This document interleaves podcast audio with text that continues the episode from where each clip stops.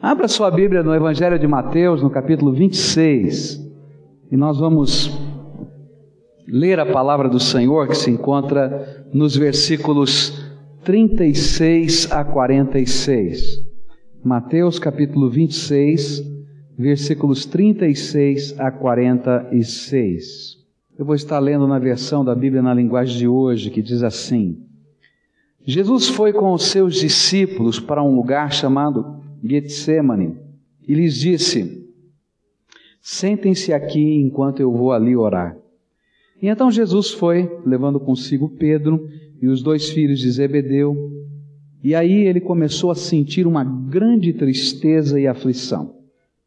E disse a eles: A tristeza que estou sentindo é tão grande que é capaz de me matar. Fiquem aqui vigiando comigo.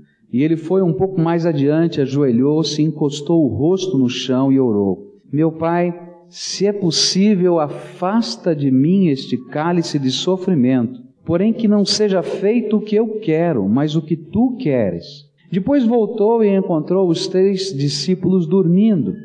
E então disse a Pedro: Será que vocês não podem vigiar comigo nem uma hora? Vigiem e orem, para que não sejam tentados. É fácil querer resistir à tentação, o difícil mesmo é conseguir. Pela segunda vez, Jesus foi e orou, dizendo: Meu Pai, se este cálice de sofrimento não pode ser afastado de mim sem que eu o beba, então que seja feita a tua vontade. Ele voltou de novo e encontrou os discípulos dormindo, e eles estavam com sono e não conseguiam ficar com os olhos abertos. E Jesus tornou a sair de perto deles e orou pela terceira vez, dizendo as mesmas palavras. E então voltou até onde os discípulos estavam e perguntou: Vocês ainda estão dormindo e descansando? Olhem, chegou a hora e o filho do homem está sendo entregue nas mãos dos maus. Levantem-se e vamos embora. Vejam, aí vem chegando o homem que está me traindo. Eu queria orar com vocês pedindo a direção de Deus para as nossas vidas, pedindo que o Espírito Santo de Deus abrisse os nossos olhos espirituais, os nossos ouvidos espirituais, para a gente poder entender o que Deus quer fazer nas nossas vidas. Então vamos orar ao Senhor. Pai querido, abre os nossos olhos espirituais, abre os meus olhos, abre os meus ouvidos espirituais, de tal maneira que aquilo que o Senhor tem para minha vida esteja acontecendo comigo e que eu possa responder à voz do teu Espírito segundo a tua vontade. Escuta, Deus, o meu clamor. É aquilo que eu oro em nome de Jesus. Amém e amém. Eu não sei como é que você se sente, mas quando eu leio essa história, esse texto sempre causa um pouquinho de mal-estar no meu coração. Especialmente quando eu vejo a insensibilidade dos discípulos diante da luta espiritual e emocional que Jesus estava enfrentando. Porque Jesus saiu daquele momento da ceia, que ele celebrou a ceia com seus discípulos, não é? E ele vai para esse jardim de oração, esse lugar para orar. E ele diz: Olha, eu preciso de vocês, orem comigo, estou precisando de vocês. E aí ele diz: Olha, pega três que são os mais íntimos e diz: Olha, orem comigo, eu estou precisando de vocês. E aí ele se afasta porque ele está tão triste. Ele diz: Eu estou triste demais, eu estou me sentindo morrendo por dentro. Orem por mim, que eu vou orar em particular ali para falar algumas coisas da minha alma para o Pai. E aí ele volta e encontra os discípulos dormindo. Eu não sei o que é que você sente, né? Mas Jesus expressou um pouquinho do sentimento dele no verso 40, que diz assim: Voltou, encontrou os três discípulos dormindo, então disse a Pedro: Será que vocês não podem vigiar comigo nem uma hora? E ficou aquela palavra ali, né? E ele sai a segunda vez, ele volta e acontece a mesma coisa, e a terceira, e ele volta e acontece a mesma coisa. Mas apesar de toda a insensibilidade retratada, Jesus aproveita aquela ocasião para ensinar aos seus discípulos alguns princípios que são tão importantes para que estes discípulos, depois da sua morte e ressurreição, pudessem enfrentar as batalhas da vida cristã. Apesar dele estar em angústia, apesar de ter uma dor tão grande, apesar dos discípulos não estarem entendendo o que estava acontecendo, Jesus usa aquele tempo para ministrar na vida deles e ensinar algumas coisas que têm a ver com a nossa batalha espiritual. E eu queria tentar apresentar para vocês esses princípios que estão aqui retratados nesse texto e que podem me ajudar e ajudar você a enfrentar a minha batalha, a sua batalha espiritual. O primeiro desses princípios que a palavra de Deus nos ensina é que só pelo poder do Espírito, só pelo poder do Espírito, nós discernimos o que está por detrás dos fatos que têm a sua origem no mundo espiritual. Só pelo poder do Espírito eu sou capaz de discernir os fatos concretos que estão acontecendo na minha vida e que têm a sua origem no mundo espiritual, das coisas que estão acontecendo aqui concretas que eu possa palpar, mas que têm a sua origem no mundo espiritual. O livro de Lucas vai falar a respeito desse mesmo episódio e nos ajuda a entender o que está acontecendo. E qual era a razão daquele momento, do conflito que Jesus estava sentindo, daquelas coisas que iriam acontecer, do traidor que estava lá trazendo as pessoas para prenderem Jesus e assim por diante. Lucas 22, versículo 53 diz assim: Todos os dias estava eu convosco no templo e não estendestes as mãos contra mim, mas esta é a vossa hora e do poder das trevas. O que Jesus estava dizendo e discernindo espiritualmente é que num dado momento, Deus Pai Todo-Poderoso permitiu, porque Ele tem o controle de todas as coisas, que o poder das trevas se manifestasse e que o Filho de Deus fosse preso, porque Deus tinha um propósito. Ainda que Satanás não soubesse qual era o propósito, Deus sabia, mas Ele permitiu. Ele disse: Olha, esse é o momento em que a hora das trevas tem domínio. E por isso ele estava tão preocupado com os seus discípulos. Ele sabia que os seus discípulos não estavam preparados para o momento espiritual que estava começando a acontecer. Se vocês lembrarem bem, na noite em que Jesus celebrou a ceia, ele disse algumas coisas muito sérias aos seus discípulos. Ele disse para eles que um deles iria trair.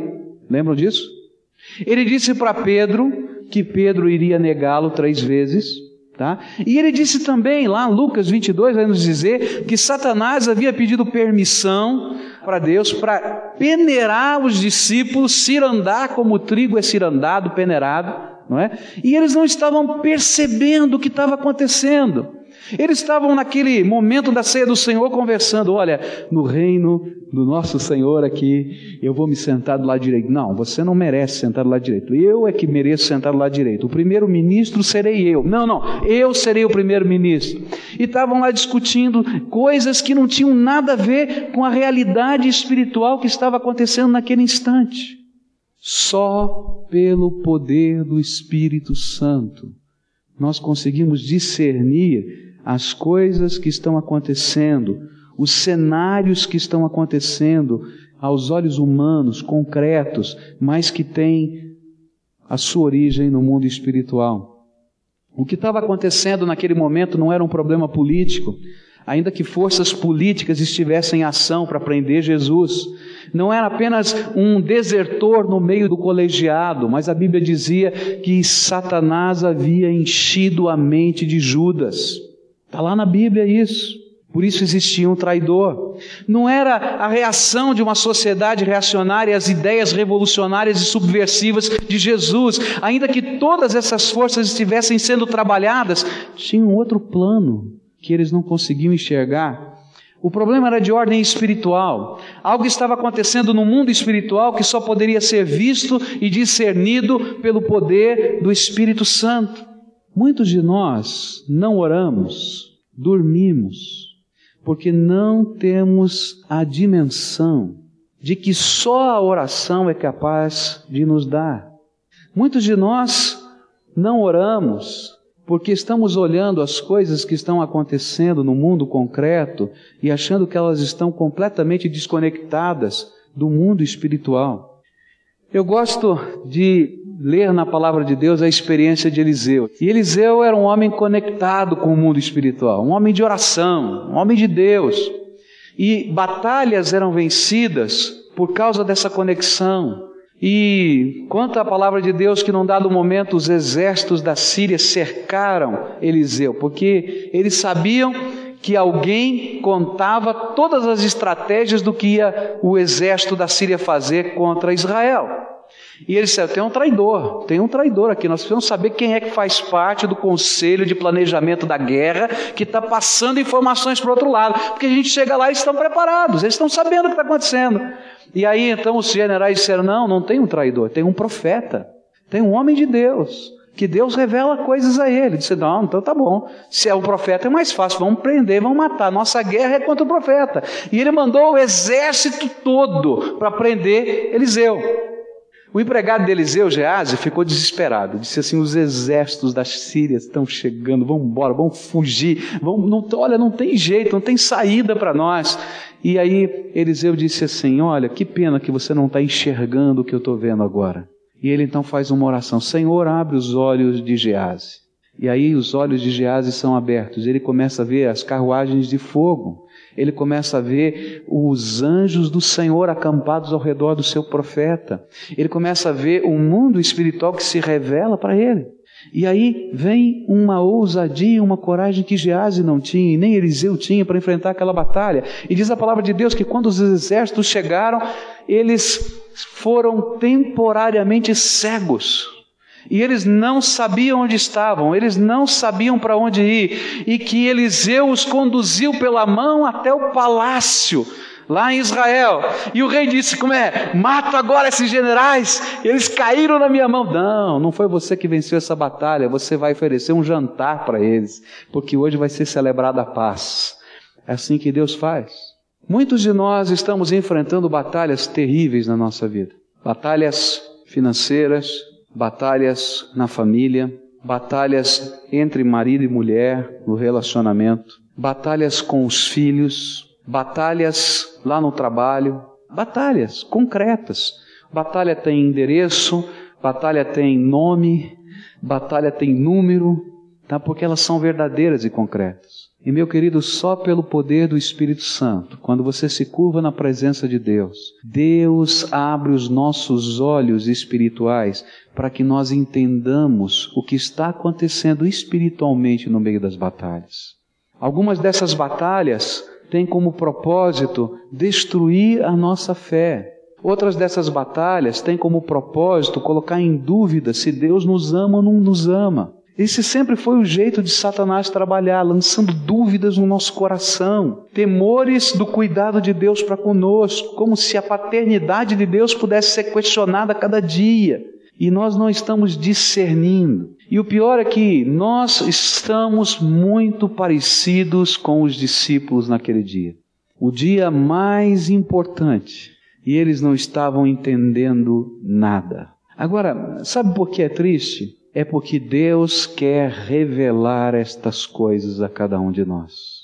Eu estava meditando na palavra de Deus, estudando a palavra de Deus e a respeito de Eliseu, e quando chega a mulher de Sunem para dizer a, a, ele que o filho dela tinha morrido, ela, ela vai para dizer: Olha, meu filho morreu, o Senhor me prometeu que Deus me daria um filho. Eu falei para o Senhor não brincar comigo, porque eu fiquei esperando esse filho tantos anos, agora Deus me deu, vai tomar, não estou entendendo.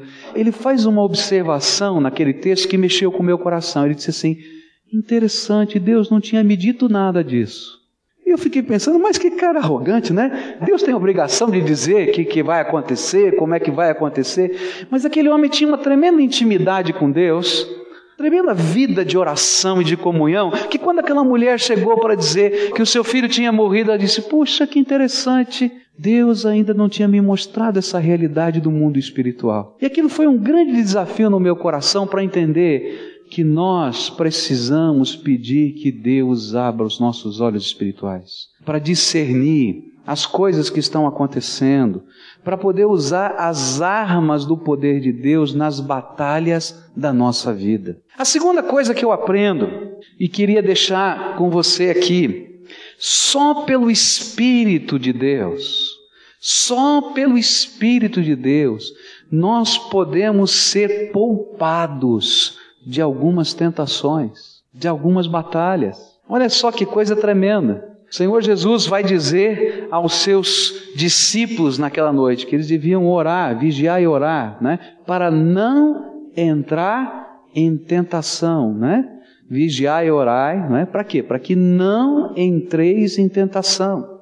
Jesus levou lá alguns dos seus discípulos para orarem com ele, logo depois de fazer aquelas revelações tremendas das coisas que iriam acontecer. O contexto diz que ele advertiu Pedro: Ó, Pedro, você vai me negar três vezes, vai ter um traidor, todas essas coisas. Ele explicou as coisas que estavam acontecendo. Ele disse: Olha, Simão, você, Satanás pediu para você para ser peneirado, agora é o momento de você estar preparado.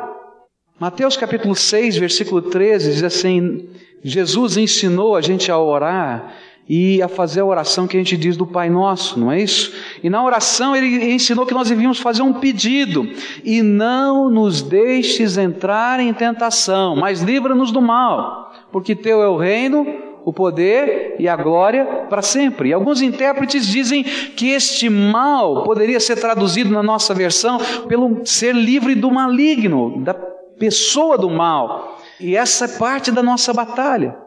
O que Jesus queria dizer para os seus discípulos é que algumas batalhas, eu não vou dizer todas, algumas batalhas da nossa vida poderiam ser evitadas.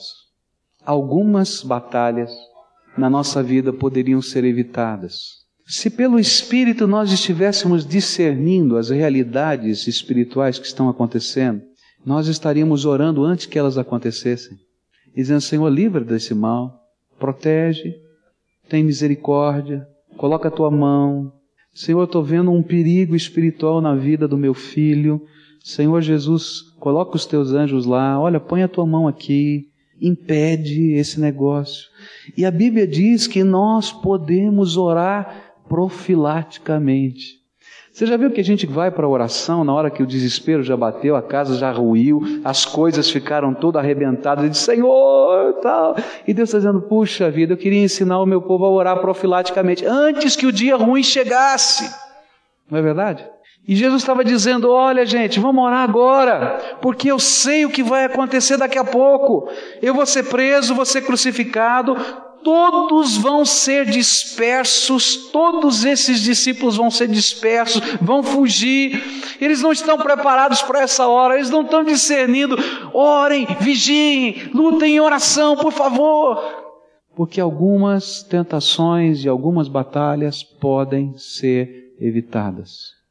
Eu fico pensando como Deus, olhando para a minha vida e para a sua vida, às vezes se entristece porque ele diz assim: Coloquei sobre você a minha unção, coloquei sobre você a minha graça, coloquei sobre você o meu poder. As portas do céu estão abertas para você. Você pode entrar com ousadia e nós podemos lutar juntos essas batalhas. Mas a gente está tão envolvido com os cenários deste mundo, tão envolvido com as coisas que estão acontecendo, tão distantes dessa intimidade com Deus que nos ajuda a discernir e perceber que não oramos e não lutamos as batalhas que poderiam ser evitadas na nossa vida. E sofremos, sofremos. Quantas vezes a gente olha para uma determinada situação dos nossos filhos? Vamos falar dos estudos dos filhos, né? Falar um pouquinho dos estudos, né? Então a gente diz assim, poxa, olha, se você se preparar ao longo do ano, não precisa fazer a recuperação do final de ano. Então a gente diria assim, a gente tem uma ação profilática, a gente vai trabalhando antes das coisas acontecerem, não é? E às vezes a gente se entristece, não pelo fato da dificuldade vir, da luta vir, mas porque ela poderia ser evitada. Eu acho que o Senhor Jesus se entristecia por perceber que os seus discípulos não estavam preparados para aquele momento e poderiam estar preparados. E poderiam. Só pelo Espírito, quando a gente entra na presença de Deus, conversamos com Ele, Ele conversa conosco, discernimos o mundo espiritual e podemos orar antes que as coisas aconteçam. Eu creio que quando nós entramos nessa dinâmica do Espírito dessa maneira, Deus revela coisas. Você acredita que Deus revela? Eu creio. Eu tenho certeza que Deus revela. Coisas estranhas. Deus vai trabalhando no nosso coração. E a gente vai tendo entendimentos que a gente não pode dizer, olha, é, é, por causa disso, daquilo. A gente tem alguns entendimentos, algumas percepções, e a gente começa a orar antes. E o que Deus estava falando, está falando conosco aqui, o que Jesus queria ensinar para os seus discípulos, é que a gente precisa entrar nesse tipo de dinâmica. Muitas famílias têm sofrido porque têm deixado de orar juntos. Marido e mulher, você já aprendeu a orar junto com sua esposa? Já aprendeu a discernir as coisas que estão acontecendo na tua vida, no teu trabalho, na tua casa, em oração? Às vezes a gente diz não tem tempo, nossa vida é tão corrida. Mas você já viu quanto tempo você gasta às vezes na frente da televisão? Quanto tempo fazendo coisas que não têm expressão diante das realidades da nossa vida? Hoje a gente vive uma vida tão dinâmica, tão corrida, que é difícil a família se reunir para orar, para parar tudo e dizer: olha, nós, como casa, como família, queremos ouvir o que o Espírito Santo tem para nós, discernir as coisas, abrir o coração um com o outro, orar um pelo outro. Nós estamos perdendo. E estamos entrando em batalhas que poderiam ser evitadas. Aí de repente o coração vai ficando tão amargo, tão doído, porque ele não é tratado. E Satanás entra nas nossas amarguras, nas nossas dores, nas realidades e faz com que o nosso coração se endureça. E a gente não acredita mais em nenhuma possibilidade de qualquer coisa. Antes desse tempo, a gente precisa orar. A terceira coisa que eu aprendo nesse texto é que só pelo Espírito, só pelo Espírito, nós somos preparados para enfrentar tentações que não podem ser evitadas. Algumas tentações e batalhas poderiam ser evitadas antes de acontecerem. Agora, algumas a Bíblia diz que não vão ser evitadas nunca. A Bíblia diz: no mundo tereis aflições. Então, algumas nós podemos evitar, outras vamos ter que atravessar. Todavia, só pelo Espírito nós podemos estar preparados para enfrentar essa batalha antes que ela aconteça. Vamos nós mesmos ser trabalhados pelo Espírito. A Bíblia diz assim: vigiem e orem para que não sejam tentados. É fácil querer resistir à tentação, difícil mesmo é conseguir. Eu até tenho boa vontade, Senhor, eu quero ser fiel, mas às vezes caio. Fica claro nesse texto que nem todas as tentações são possíveis de serem evitadas. Mas Jesus queria que os seus discípulos vencessem as batalhas, vencessem as tentações. E ele queria mostrar onde reside a dificuldade para a gente vencer a tentação. Tá bom, é difícil, mas por que, que é difícil vencer a tentação? E eu queria fazer aqui uma comparação entre a atitude de Pedro e atitude de Jesus, para você ver Pedro caiu na tentação, negou Jesus três vezes, apesar de ter sido avisado, não é? E Jesus foi até a cruz. Então, qual era a diferença entre um e o outro? O que estava acontecendo? Quando a gente lê esse trecho, o capítulo todo, vai nos contar o que que Pedro acreditava. Jesus disse: Olha, antes que o galo cante, você sabe disso, né? Ele falou: Você vai me negar três vezes. E Pedro respondeu o seguinte: Olha, não, de jeito nenhum. Eu não vou negar o Senhor. Se for preciso morrer pelo Senhor, eu morro, mas eu não nego. E Jesus confirmou isso outra vez, ele disse: Não, de jeito nenhum. Todos podem negá-lo, menos eu. Onde é que estava o foco de Pedro?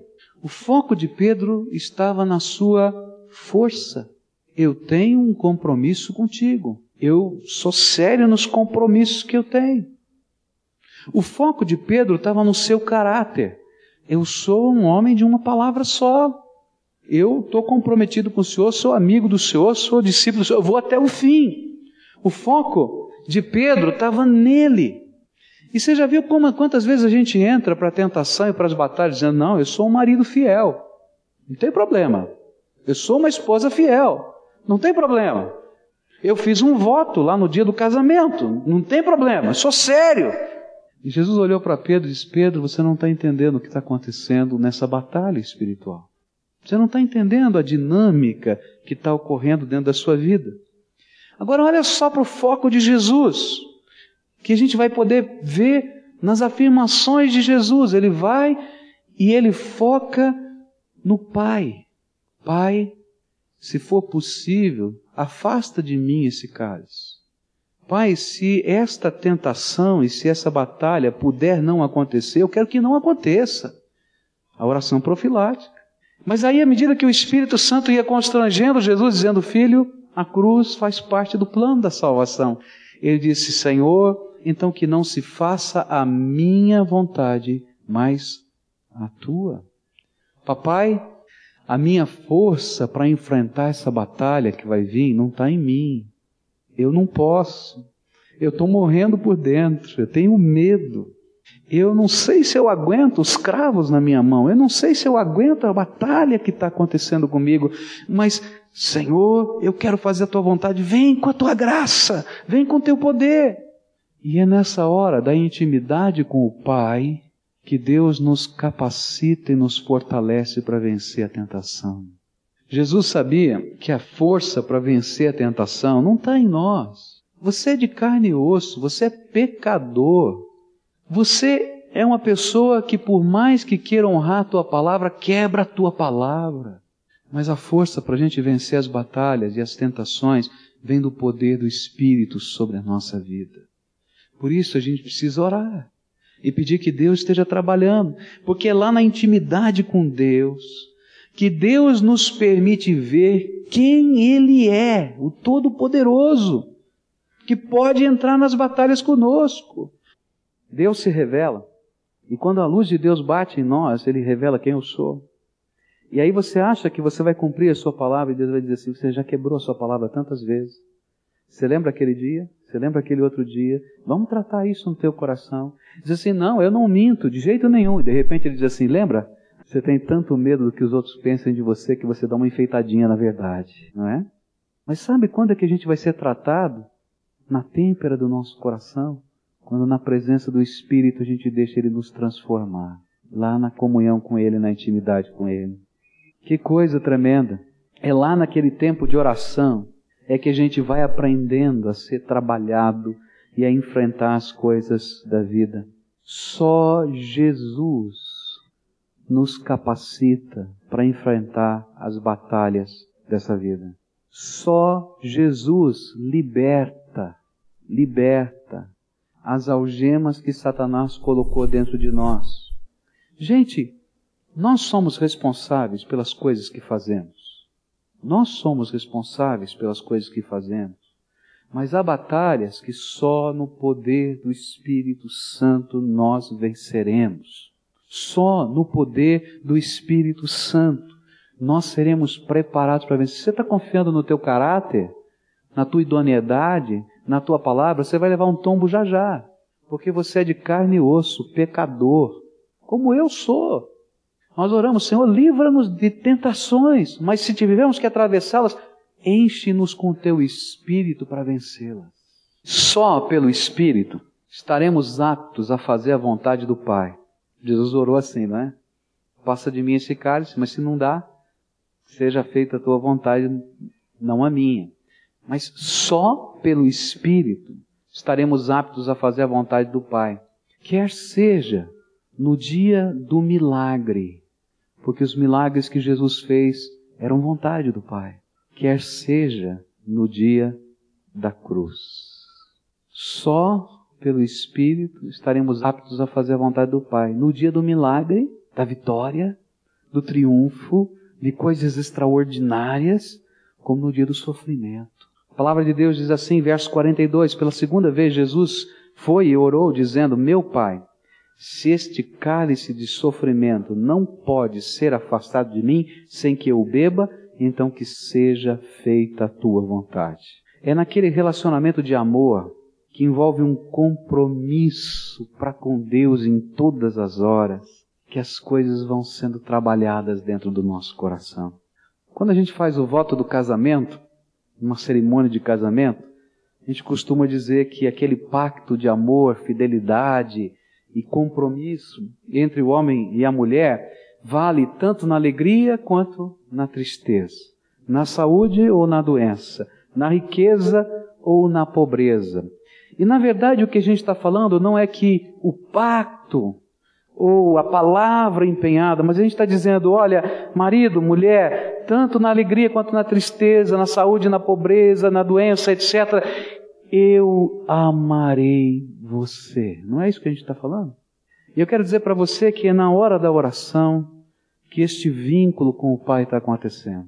O Pai diz assim: olha, na hora da tua alegria ou na hora da tua dor, eu continuo amando você. E você diz, Pai, me ajuda a aprender a confiar no teu amor e amar o Senhor, tanto na hora da alegria quanto na hora da dor. E essa é a dinâmica que vai acontecendo.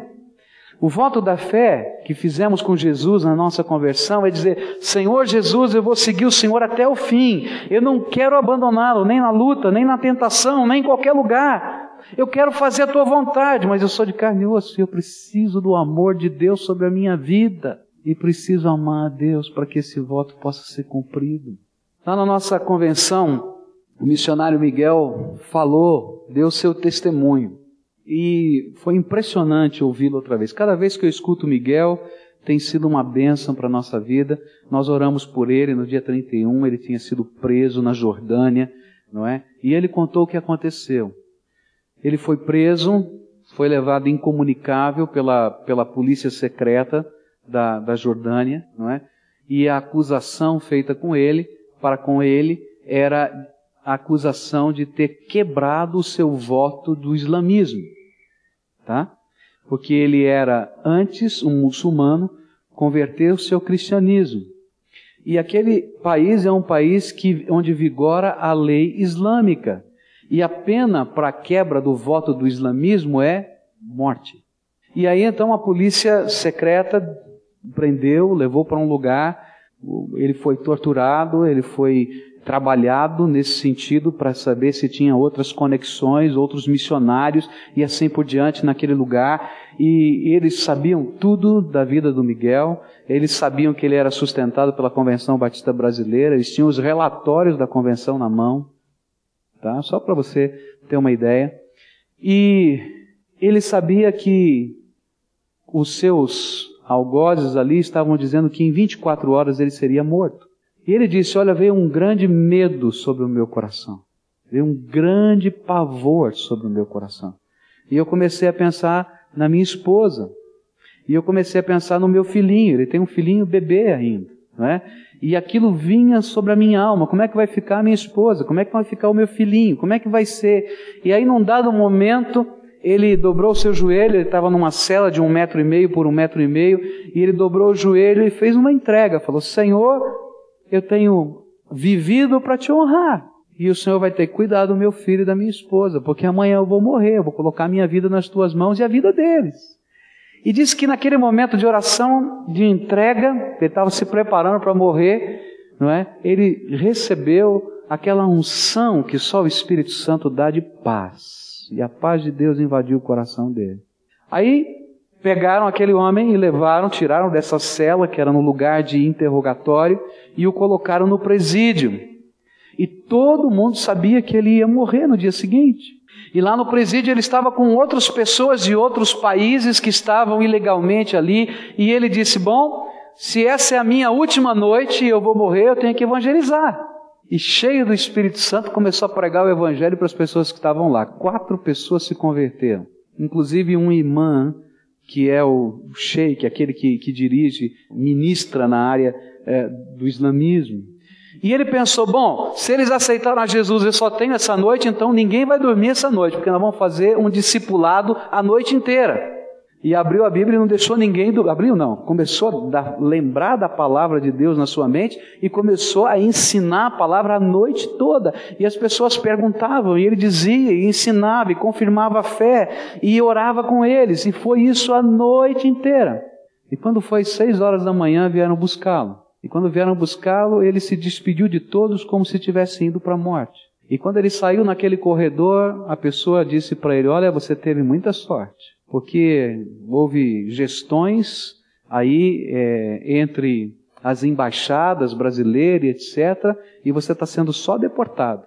Botaram ele no carro, levaram para o aeroporto, no aeroporto ele encontrou a esposa e a filha, e assim foi. Mas dentro do carro, dois policiais que estavam levando e escoltando, começaram a perguntar da fé. E Deus começou a usar esse homem outra vez dentro daquele carro.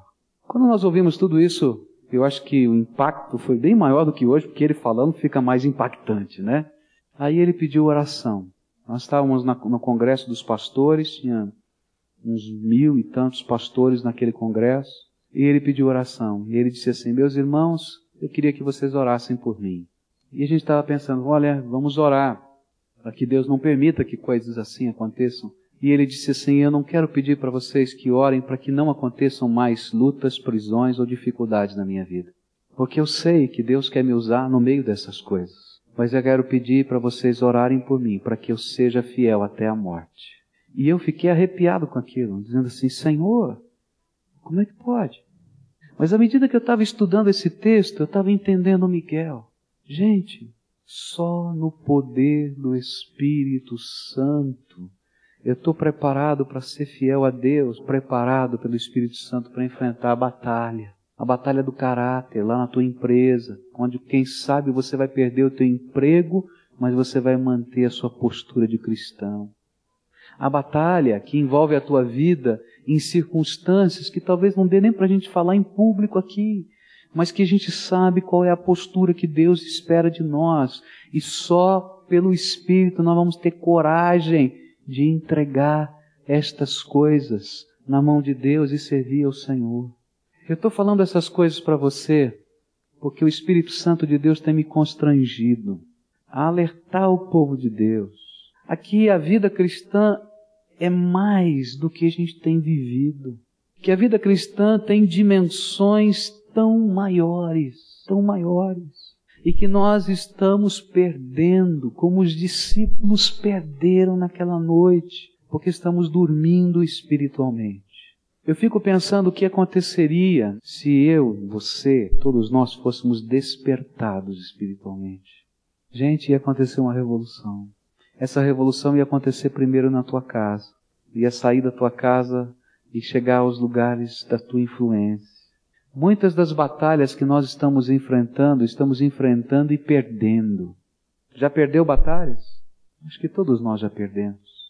Porque não temos usado as armas do Espírito Santo de Deus. Eu queria desafiar você a fazer alguns compromissos com Deus nessa noite. O primeiro compromisso, eu quero convidar a fazer esse voto aí no teu coração e buscar a graça de Deus para isso. O primeiro compromisso é separar um tempo definido na tua vida para orar. Você tem um tempo definido para orar? Dizer, esse aqui é o meu tempo na presença de Deus. Muitos crentes não aprenderam a separar um tempo definido pessoal na presença de Deus. Você quer entrar nessa dimensão do Espírito Santo? Não tem lugar. Ó, oh, você vai lá que vai acontecer isso. Não, não é assim. Deus é o Deus de longe e de perto. É o Deus que nos visita, que fala conosco, que toca o nosso coração. Então, marca com Ele um encontro diário, tá? Começa aprendendo o que é ser filho. Eu estava lendo um livro muito interessante onde o autor dizia assim: nós precisamos conhecer o Pai. Né? Então ele falava sobre conhecer a Deus. E depois dizia assim: sabia que você precisa aprender a ser filho? E eu disse, poxa, que interessante essa abordagem. Por que aprender a ser filho? Ele falou assim, sabe? Porque nós somos educados e treinados para ser adultos e independentes. A gente esquece o que é ser filho. A gente esquece o que é ser criança. E Jesus disse que se a gente não se tornasse como uma criança, não herdaria o reino dos céus. Ele disse, você precisa aprender a ser filho de novo. A sentir prazer de sentar no colo do papai, a contar história para o papai, a ouvir as histórias do papai, a aprender sobre vida com o papai. A ser submisso ao papai a confiar no papai. E sabe quando é que a gente aprende isso? Nesse tempo precioso. A segunda coisa que eu queria desafiar você, nesse tempo que você vai estar na presença de Deus, aprenda a ouvir o que Deus tem para você. Às vezes a nossa oração é um recitativo, não é? Enfadonho. Eu não sei como é que Deus tem paciência para ouvir algumas das nossas orações. Não é verdade? Você já pensou se alguém, um amigo teu, conversasse com você como às vezes nós conversamos com Deus? Me dá isso, me dá aquilo, faz aquilo, faz aquilo outro. Esse cara é muito enxerido, né? Eu não, vou, eu não quero conversar com esses daí, não, né? Não é assim? Mas graças a Deus que o meu pai me ama e suporta uns filhos chatos assim que nem eu, né? Mas sabe, a gente precisa começar a aprender a ouvir a voz do Espírito. Você crê que Deus fala? Eu creio. Então vamos perguntar, pai, o que, que o senhor tem para falar?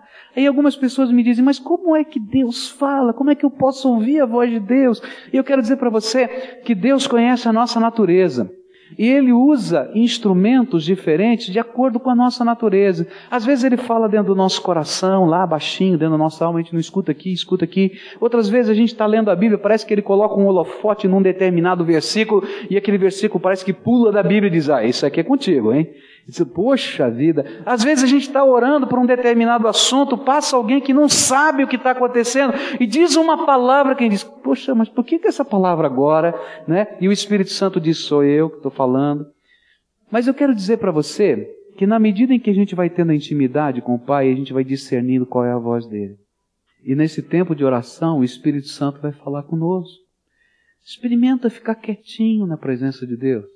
Você vai dizer, Deus, olha, eu li a palavra, essa palavra que, que é o texto que eu li hoje, mas agora eu vou ficar quieto na tua presença. Eu tive um professor lá no meu curso que disse uma coisa que foi tão tremenda. Ele disse assim: Eu sou workaholic, né? um, um trabalhador compulsivo.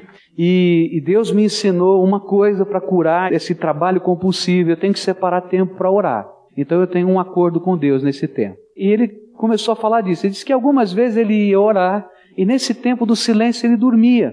Aí então ele disse: Deus, está tudo errado. Eu dormi na tua presença, que vergonha. E aí então o Espírito Santo falou bem baixinho: Eu sei, eu cantei canções de Niná porque você precisava descansar.